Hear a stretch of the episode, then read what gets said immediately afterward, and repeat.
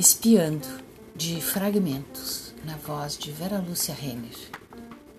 Chegou apenas espiando, sem fazer barulho, sem acordar os astros, sem mexer em nada no mundo físico e muito menos no astral.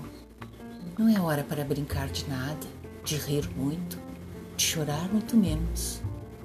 A cara de paisagem é mais aconselhável. E foi desse modo com um pé no desconhecido e outro aparvalhado, que ele nasceu, olhando para lugar nenhum, mantendo certa empáfia, ao ocultar de si a visão mais ampla. Parecia, pelo menos para ele, que poderia ser uma atitude mais segura, mais safa